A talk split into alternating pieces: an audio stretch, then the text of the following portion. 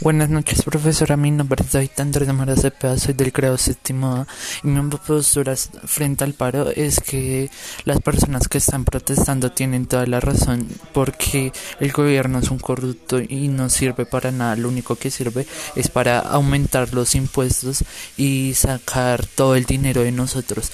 Y ellos saben que los jóvenes de ahora no se van a tragar todo como los ancianos sin ofender ni nada pero fueron muy ingenuos en ese momento, pero los jóvenes de ahora quieren hacer un cambio y lo quieren hacer ahora.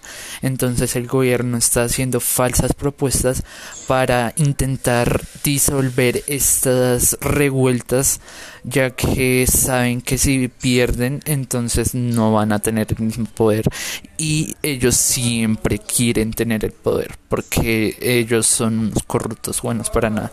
Tampoco la fuerza policial es que esté ayudando mucho porque mata gente sin sentido, porque ellos van pacíficamente a marchar y la policía los está matando sin sentido porque no tienen ni armas, ni fusiles, ni nada, solo son gente normal pacíficamente ahí en las calles protestando.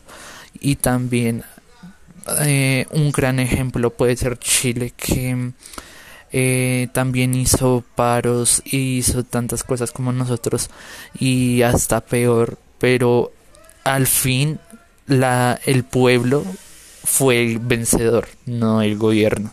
Gracias